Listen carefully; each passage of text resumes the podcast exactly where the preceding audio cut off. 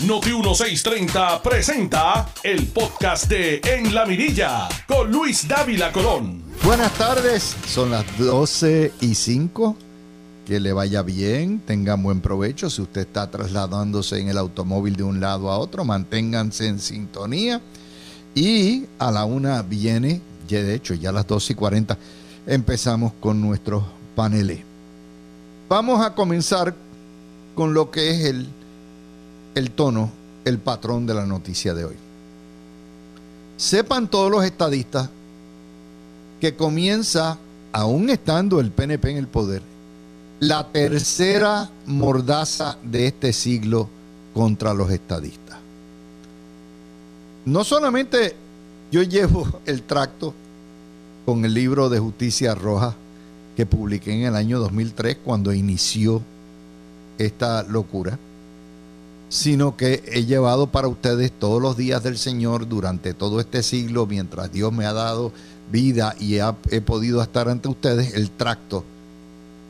Y vamos a empezar por lo siguiente. Esta es mi preferencia y mi prejuicio. El político que haya robado dinero, que se haya lucrado a costa de fondos federales o eh, estatales, que se haya beneficiado personalmente él o su familia, que se lo lleven, lo arreten, lo declaren culpable y que guarden la llave, sea rojo o azul. Segundo, el FBI hace su trabajo y Fiscalía hace su trabajo. Son instituciones valiosas. Sin ellas no tendríamos la guerra contra la corrupción que tenemos. Sin embargo, ni están todos los que son, ni son todos los que están. Muchas veces se habla a nombre del FBI, que tiene como costumbre y como política pública nunca comentar si sigue o si tiene, si no tiene investigaciones y mucho menos dar nombres de tarjeta.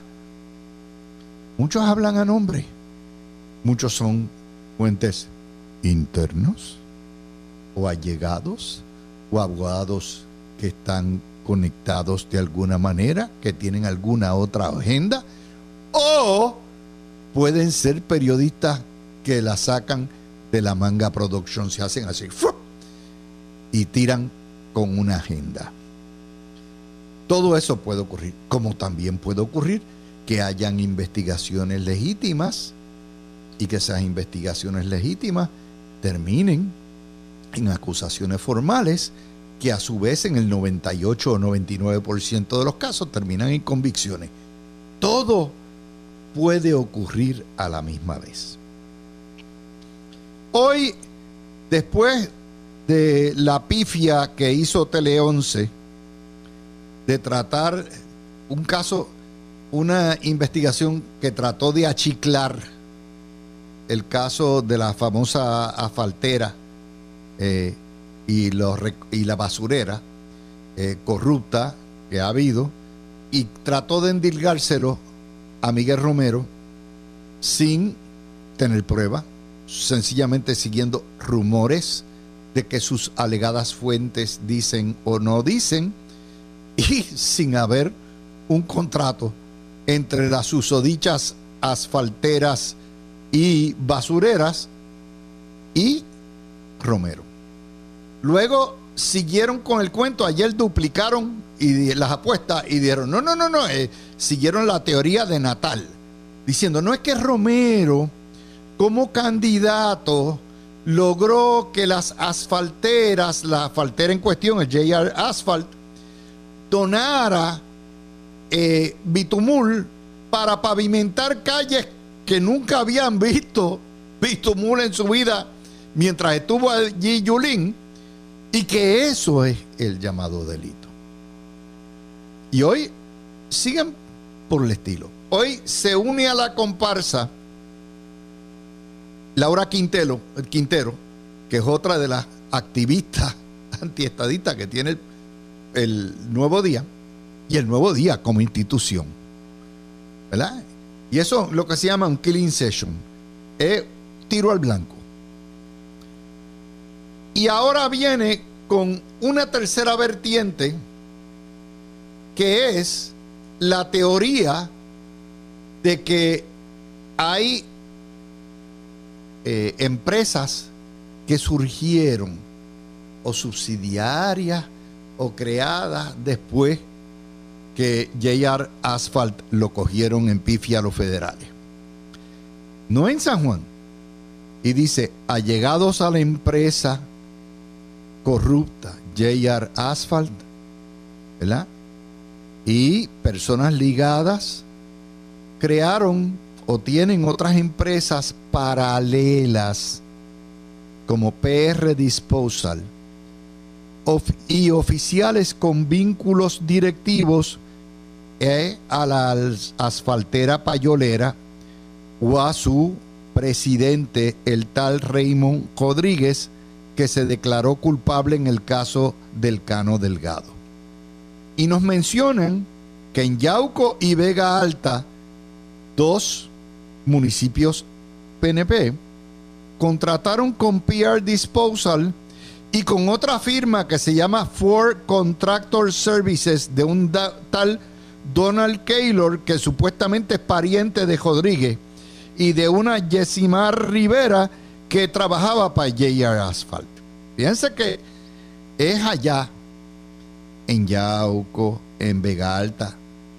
No mencionan a San Juan porque ni Puerto Rico Disposal ni el tal Ford Contractor Services tienen contrato alguno con el municipio de San Juan. Pero es la teoría del alter ego.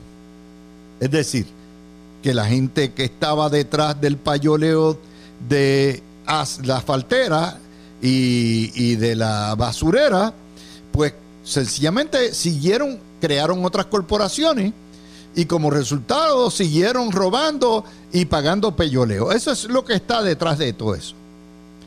Y vuelvo a repetir, ninguna de esas compañías tiene contrato con San Juan y ninguno de esos individuos tiene contacto que haya salido hasta ahora. ¿Verdad?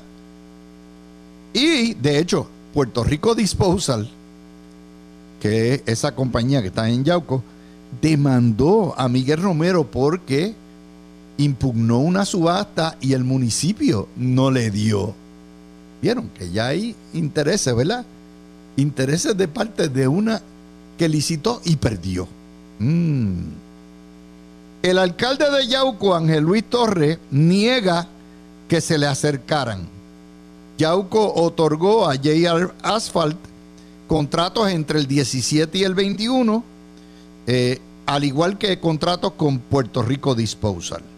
Entonces, al final, Laura Quintero en una, en una cosa que es una puercada periodística, trae a Iván Antonio Rivera y a la, como abogado de Raymond, eh, perdóname, como, como que apareció en una cuestión de PR disposal y a nuestro compañero Ramón Rosario, ambos compañeros aquí. Qué casualidad, nada tienen que ver con ninguno de estos bolletes. Pero como Laura Quintero tiene en la mirilla desde hace rato a Ramón Rosario por el pecado de haber participado con el chat de Roselló, pues ya usted sabe, ahí lo, traen, lo traen al final. Parte de las suciedades del nuevo día, porque ningún editor que se respete a sí mismo permite que le metan pero ahí está.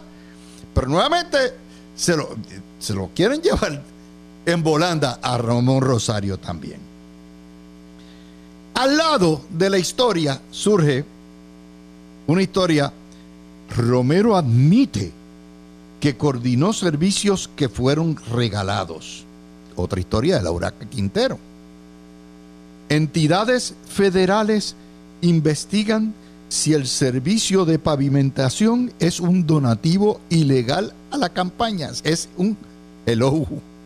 O sea, mire lo que pasa. Cuando pasa un huracán, todos los alcaldes, todo el mundo le pide, la Cruz Roja, todo el mundo le pide a, a las contratistas y a medio mundo que den donativos para ayudar a la gente. Si lo hace un político, ¿eso es un donativo a la campaña? Claro que no. Claro que no.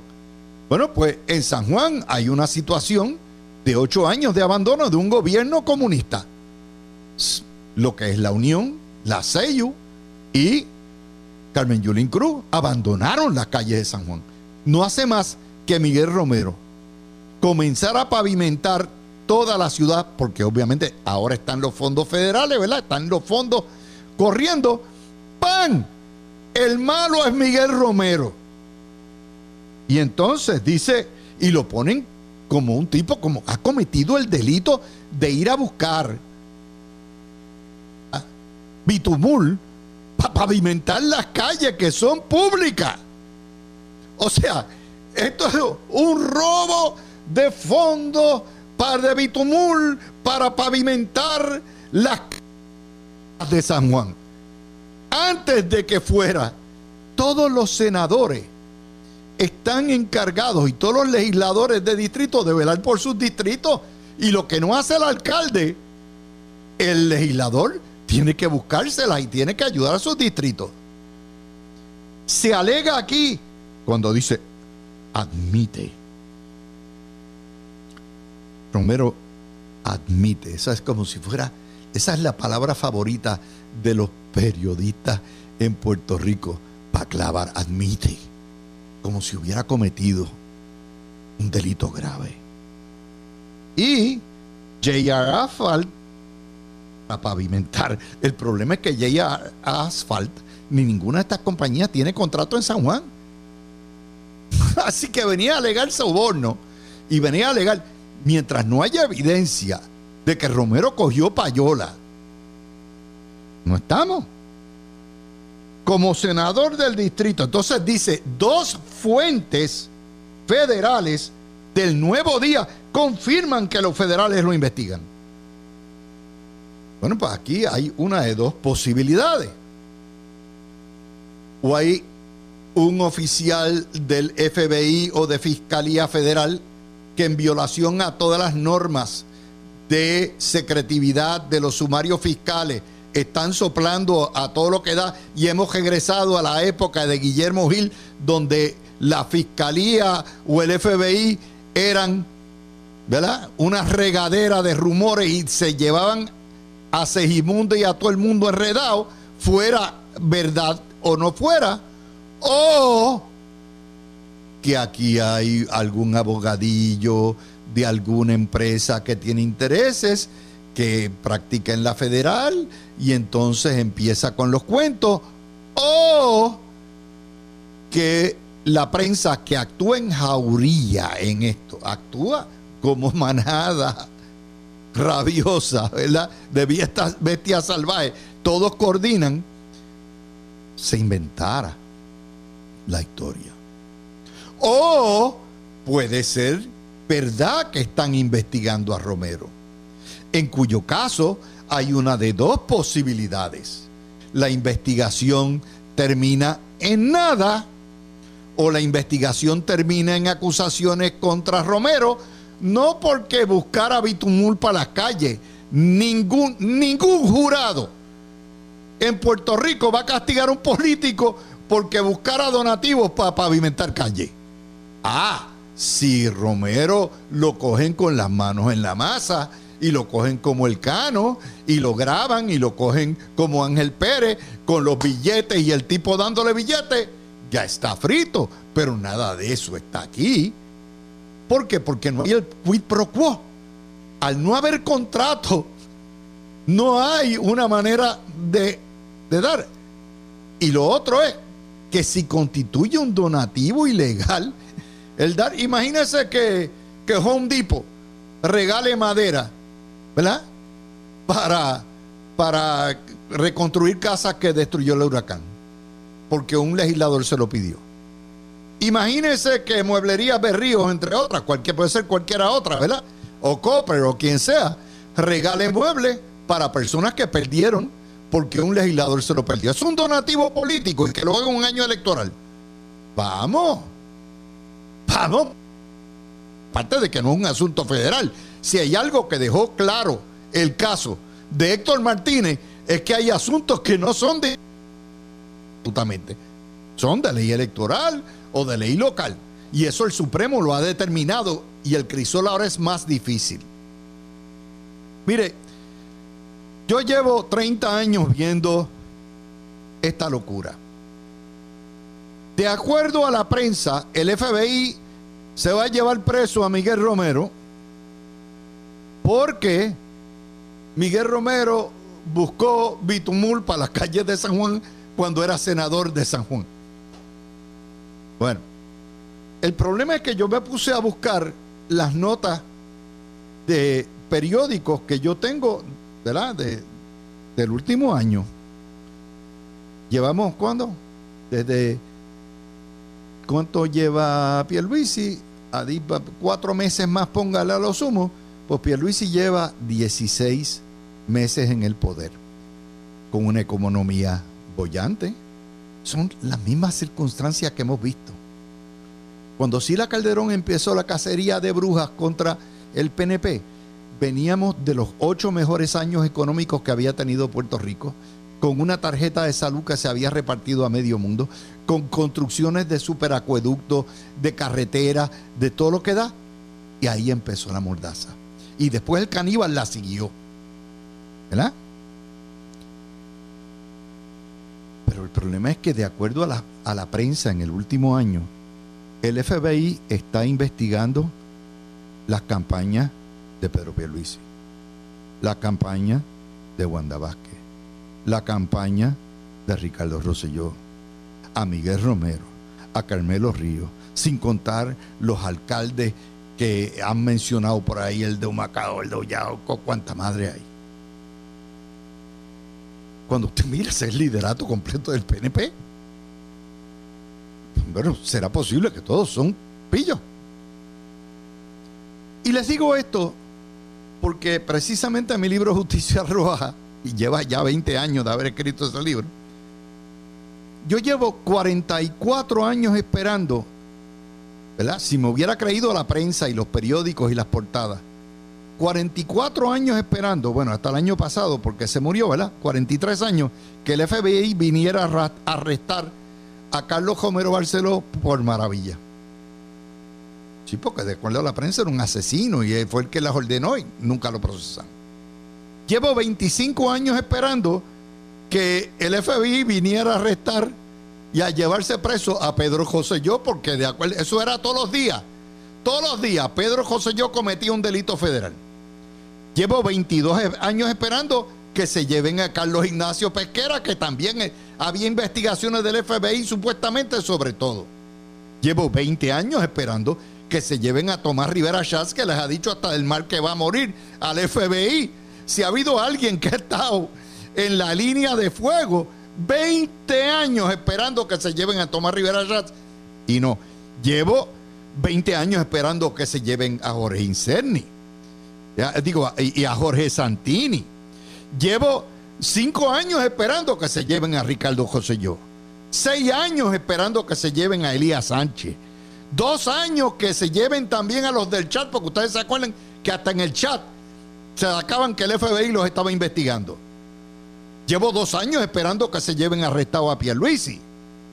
Y no les digo que llevo 20 años esperando que se lleven a Norma Burgos, a Aníbal Vega Borges, a Edwin Mundo, a Dani Pagán, a Jorge Aponte, a Jorge Díaz Aldaña, a Rodríguez Ema, a Javier Romeu. ¿Por qué les digo esto? Porque todos eran supuestamente investigados por fuentes indubitadas y por el FBI y ninguno fue procesado. Lo que quiere decir que por cada uno que se llevan, hay 20 que son inocentes y que destruyen la vida y reputaciones. Y yo me acuerdo de la Blue Ribbon Commission que salía todas las mordazas. ¿Ustedes se acuerdan? La, la Blue Ribbon se reunió con el FBI hasta el año 2001, 2002 y están trabajando un montón de investigaciones a todo lo que da el Millennium Plaza. ¿Ustedes se acuerdan de eso? Eh, el Museo del Niño, que si Anabel Guillén, que si Plaza Universitaria, que si este, los fondos de incentivos industriales, que si Javier Romeo, que si la madre de los tomates. Llevamos 25 años en esta guasa y todavía no aprendemos que ni están todos los que son, ni son todos los que están, y que la prensa en Puerto Rico es parte del aparato represivo antiestadista que existe y que sí puede que haya algunos elementos corruptos dentro de los federales o allegados a los federales que tiran todo esto. A ver, ponen la, la, la bolita a coger. Eso no quiere decir que tengamos que poner las manos en la brasa por Miguel, por el alcalde de la capital. Lo que pasa es que el patrón está ahí. Alcalde exitoso, gobierno exitoso, un hombre honesto, una y es imposible, señores, es imposible que todo, que Wanda Vázquez, que Pierluisi, que Ricardo José yo, que Pedro José yo, que Miguel Romero, que no, a lo mejor uno de esos cae, a lo mejor dos, pero como les digo, es lo que hay. Y nuevamente es parte de las mordazas que hemos visto. Y la prensa, desgraciadamente, son los primeros verdugos. Porque eso no lo hacen con el Partido Popular. Esas compañías tienen miles, millones de contratos con municipios populares y no tocan a los alcaldes populares. ¿Vieron? Qué chulería. Me refiero a la prensa. No, no, no, no. Cállate. Mayagüez, ni lo hable. cállate la boca. Trujillo Alto, ni la, ni la madre. Ah, allá se llevaron al alcalde de Guayama. Públicalo ahí en una notita y ya está ahí. Nos fuimos. Y se acabó. Voy a hacer la pausa y regreso con más. Tú escuchas el podcast de En la Mirilla con Luis Dávila Colón por Noti 1630. Bueno, vamos a regresar con ustedes. Segunda parte. Hoy eh, tengo ya mismito en siete minutos empiezo con la señora Blondet y vamos a estar analizando todas las noticias que tenemos que hoy, Fabiola y este servidor. Y a la una empieza Juan José Díaz y Alfonso Orona. Vamos a ir a las otras notas. ¿Por qué todo está pasando? La verdadera noticia es la debacle en el Partido Popular. El nuevo día, página 8, y el vocero, página 10. El vocero dice, Continúa el fuego cruzado en el Partido Popular. El presidente de la Cámara despotrica contra el alcalde de Arecibo, lo acusó de ser mendaz, usando su poder de citación y luego para descitarlo a vistas públicas. Y en la Junta no se tocó los temas que los dividen, el estatus, el aborto, las enmiendas al reglamento, la presidencia, el caso de Mayagüez, ni, ni la redistribución electoral. ¿Qué clase de diálogo hay, madre? Nos dice el nuevo día, según Néstor Duprey, que según el nuevo día nos lo presentan como profesor de la Universidad de Interamericana, recinto metropolitano. No nos dicen jamás que Néstor, mi hermano, era el vicepresidente de Victoria Ciudadana. Eso como cuando ponen en el canal 11 al caníbal a analizar casos de corrupción, usted se tiene que tirar al piso, ¿verdad? Porque es increíble. Bueno, pero deben ponerlo, ¿verdad? En vez de poner, no, esto es un activista, es uno de los fundadores del movimiento Victoria Ciudadana, pero no lo ponen. Néstor Dudplay, que dice que el mediador de la paz que designó Baby Dalmao no, no funciona, que eso no va a resolver los problemas de fondo del partido y tiene toda la razón. Y entonces sacan que el mediador es contratista del Senado. No, va a ser contratista de Pedro Pierluisi. Y él es el expresidente de la Asociación de Alcaldes, Walter Toje. Obviamente cuando usted manda ya un hombre que está bajo salario del presidente del Partido Popular y del Senado, usted sabe que no va a haber ninguna o muy poca capacidad de mediación. Eh, y entonces Duprey dice, esto es un problema de la polarización entre lo que él llama el ala anexionista ¿verdad? Y, y el ala soberanista. Obviamente un problema fundamental de diferencias ideológicas irreconciliables. Pero claro, no les están lo menciono así de rapidito, esto es un partido de 83 años. Un partido que ya está arterosclerórico. Tiene arterosclerosis. Es un partido que borró hace jato. Pero hay más.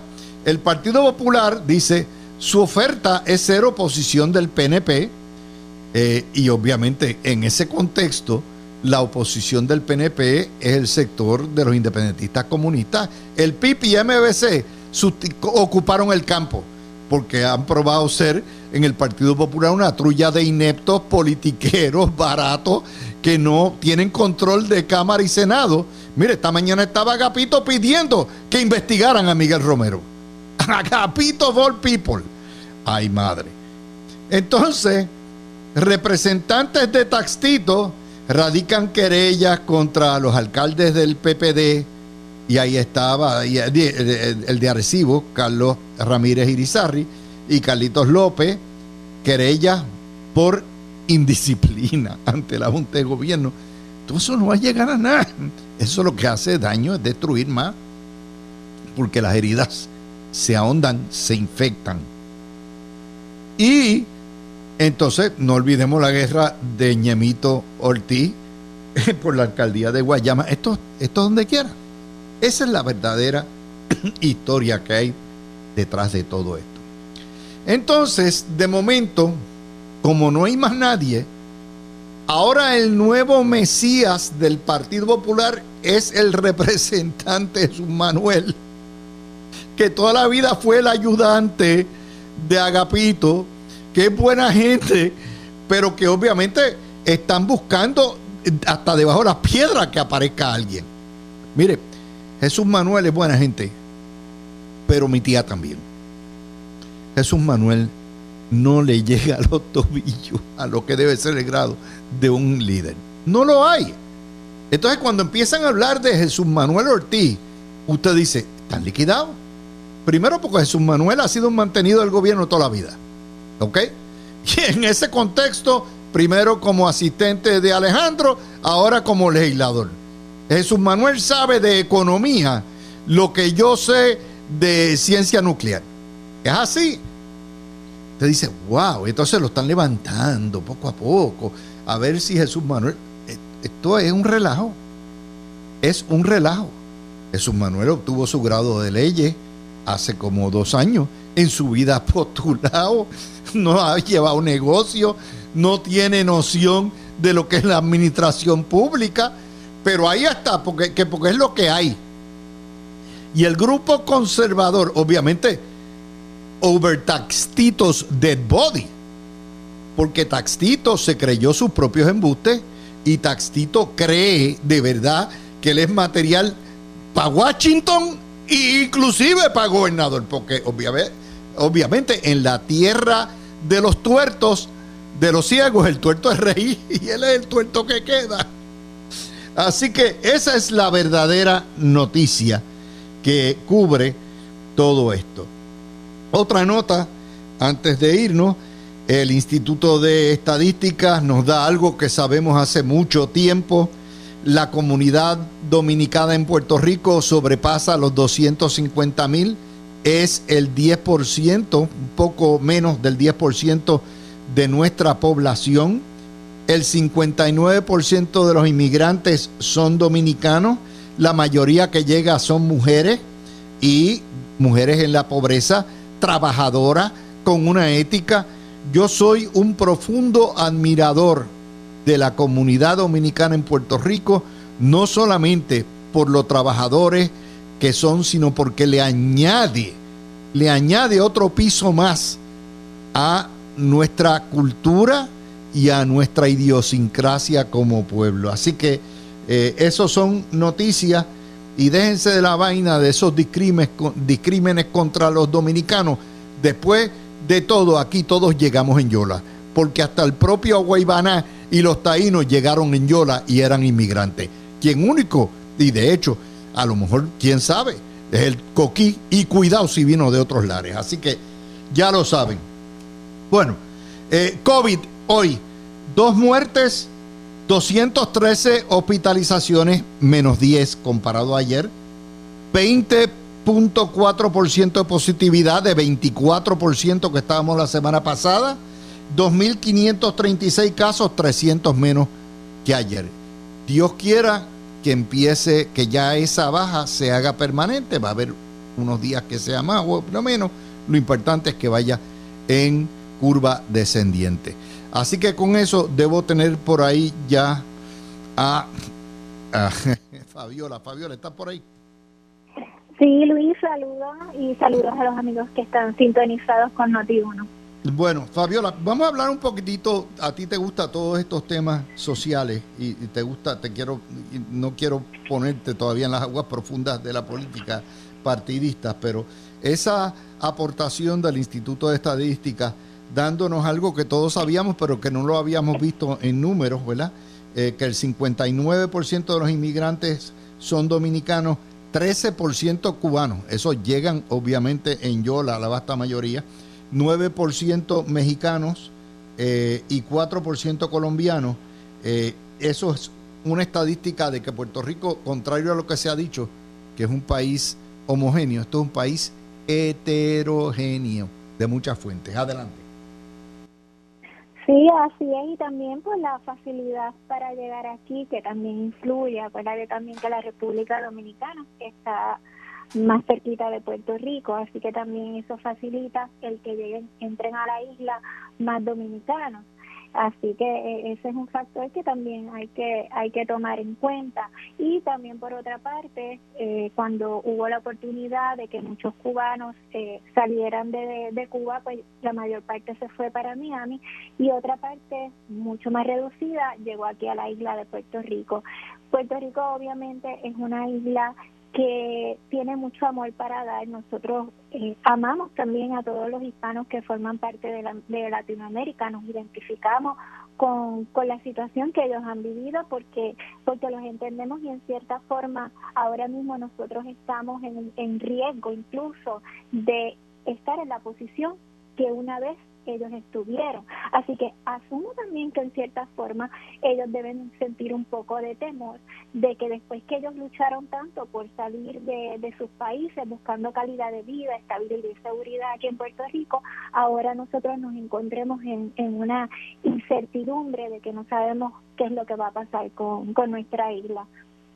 Fíjate que el, el discrimen nacionalista en Puerto Rico es selectivo por eso es que no es xenofobia general, porque aquí todo el mundo acepta y quiere a nuestras comunidades dominicanas, los cubanos que ya están insertados acá, los españoles, los colombianos. No, no, no.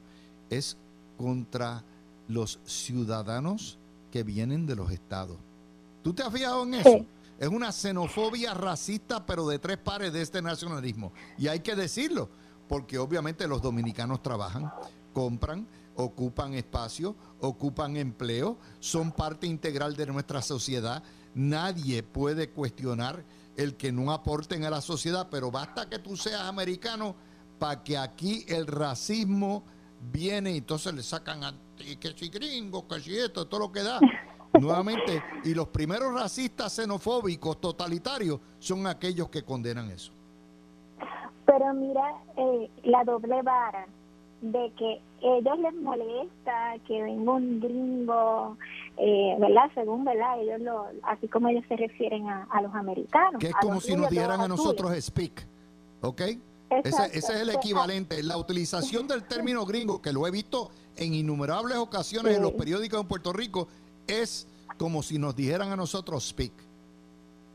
Exactamente. Pues, pues, y, y, les molesta que venga un rubito de ojos azules acá a la isla, o sea, le tienen manía a los rubios de ojos azules. Pues mira, yo soy boricua, mis hijos son rubios de ojos azules, así que yo en parte me siento un poquito discriminada en ese aspecto, porque no son gringos, son boricuas de pura cepa de generaciones y generaciones, porque nosotros somos de aquí, como el coqui. Y si tú vas a las montañas, hay muchos rubios de ojos azules también. Ahí están los que se llaman los güeros son güeros, son, eh, son de españoles que vinieron rubios del norte y vinieron y poblaron y, y aun cuando se hayan casado con eh, esclavos o con, con personas eh, ¿verdad? De, de, otra, de otras razas, sencillamente aportaron a lo que es esa chulería del pueblo puertorriqueño mestizo. Sí, es una bobería. Mira, si tú le haces un estudio de DNA a, a, todas las personas, vas a, descubrir que tenemos de todas las razas. Probablemente, independiente de que uno sea blanco, de pelo claro o pelo oscuro, como sea, incluso uno puede ser trigueño, tal vez en tu ADN hay razas de, de, gente bien blanca o de gente negra o de gente india. Tenemos, o sea, tenemos un, montón de razas tal vez en nuestro ADN que nosotros ni sepamos, porque tal vez uno lo que conoce es los papás de uno, los abuelos, tal vez bisabuelos, pero si tú sigues yendo más atrás, estoy segura que todo el mundo tiene de todos los colores y de todas las razas. Si la gente tuviera un poquito más de conocimiento sobre su ADN, tal vez se le quitaría esa obsesión en relación a, a la, a la diversidad de raza. Pero en relación a la cultura, pues tú sabes que si tú vienes de Estados Unidos, pues eh, acuérdate que aquí se quieren separar y quieren poner que Estados Unidos es diferente a nosotros. Y mira, aquí en Puerto Rico, eh, nosotros eh, hemos integrado muchas cosas de la cultura de Estados Unidos, la celebración de Santa Claus, o sea, ahí el 4 de julio y así sucesivamente se celebran fechas que allá se celebran. Nosotros tenemos 6 millones de puertorriqueños que en los estados y que han adquirido mucho de la cultura de allá y, son parte también de nuestra vida y interactuamos con ellos. ¿Cuántas veces nosotros o familiares de nosotros se montan en un avión y se van a los estados a buscar prosperidad, calidad de vida? Porque obviamente los estados pueden tener los beneficios que aquí como territorio no incorporado pues no podemos tener. Así que, ¿de qué están hablando? Y la mayoría de los que se mudan, mira qué irónicos, son independentistas. Es, es que es absurdo que quieren la independencia para la isla, pero se mueven a los estados para vivir allá y tener calidad de vida y mejores ingresos. Entonces, les molesta que los de allá vengan acá porque la cultura es diferente, pero no les molesta cuando ellos se mudan para allá y, y entonces tienen que formar parte de la cultura de ellos. O sea, eso es totalmente absurdo, pero vivimos en como que en una especie de bipolaridad social, así que pues sí, una cosa, es difícil. Sí, pero fíjate que aquí hay algo que tenemos que celebrar. Primero, nosotros los puertorriqueños celebramos nuestro mestizaje. Yo estoy orgulloso de mis raíces afroamericanas, de mis raíces americanas, de mis raíces taínas, de mis raíces españolas. Yo amo Estados Unidos y mi, y mi madre patria, España. Yo no tengo ningún empache en decirlo, eso es parte de lo que somos. Eh, pues y, me encanta estar tiznado. O sea, yo no, yo no quiero. mi, color. y Yo lo llevo con orgullo y tú lo llevas por orgullo. Algunos eh, más oscuros, otros más claros, pero eso es lo que hace el puertorriqueño. Tanto blancos, mestizos, negros. Esa es la belleza. Nosotros no tenemos, como pueblo hospitalario, eh, en, nuestra, en nuestro ADN, el ser xenofóbicos ni racistas.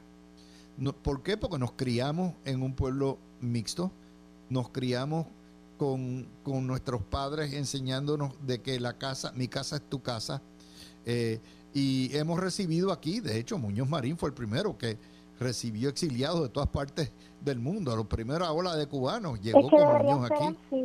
Eh, pero esta cuestión de los independentistas, esa xenofobia anti-yanqui, es una cosa no solamente enfermiza, sino peligrosa, bien peligrosa. Peligrosa, que no fomente el amor al prójimo, no fomente el respeto a la diversidad, porque si, mira qué, ironía, por un lado ellos hablan de respeto a la diversidad, pero ellos no son los primeros que no respetan la diversidad.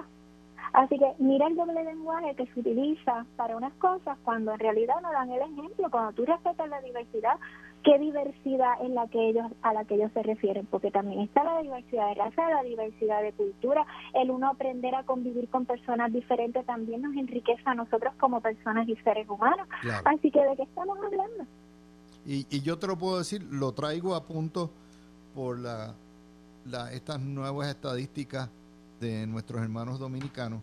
O sea que tú sepas que una parte de la de, Puerto Rico tiene muchos pisos y que uno de nuestros pisos sea dominicana, como uno de nuestros pisos es cubano también, como uno de nuestros pisos es norteamericano también, o sea, estadounidense, eh, eh, que como un piso mayor es afroamericano, eh, es afrocaribeño y otro también español. es, es importante porque hay que reconocer, tú sabes que hay mucho discrimen en la calle en ese contexto eh, hay algunos puertorriqueños que resienten que los dominicanos vienen y cogen los trabajos que ellos no quieren, o que los dominicanos trabajen a todo lo que da, cuando debe ser orgullo de todos eh, que, quieran ser parte de nuestra sociedad e integrarse. Así que yo creo que eso es bien bueno donde estamos. Tenía que coger esto, no puedo pensar en un panelista más adecuado para tocar este tema que tú que siempre has tenido esa sensibilidad, Fabiola. Gracias. y yo lo disfruto, me encantan estos temas. De tocar, por eso es mucho mejor que estar hablando de taxito y de todas esas cosas. Sí, gracias por preguntarme de este tema y de la otra. Ah, ah, así que ya tú sabes. Pues gracias, Fabi, y, gracias a ti. que descanses el fin de semana. Mi amigo. Igualmente. Tú escuchaste el podcast de En la Mirilla con Luis Dávila Colón en Noti 1630.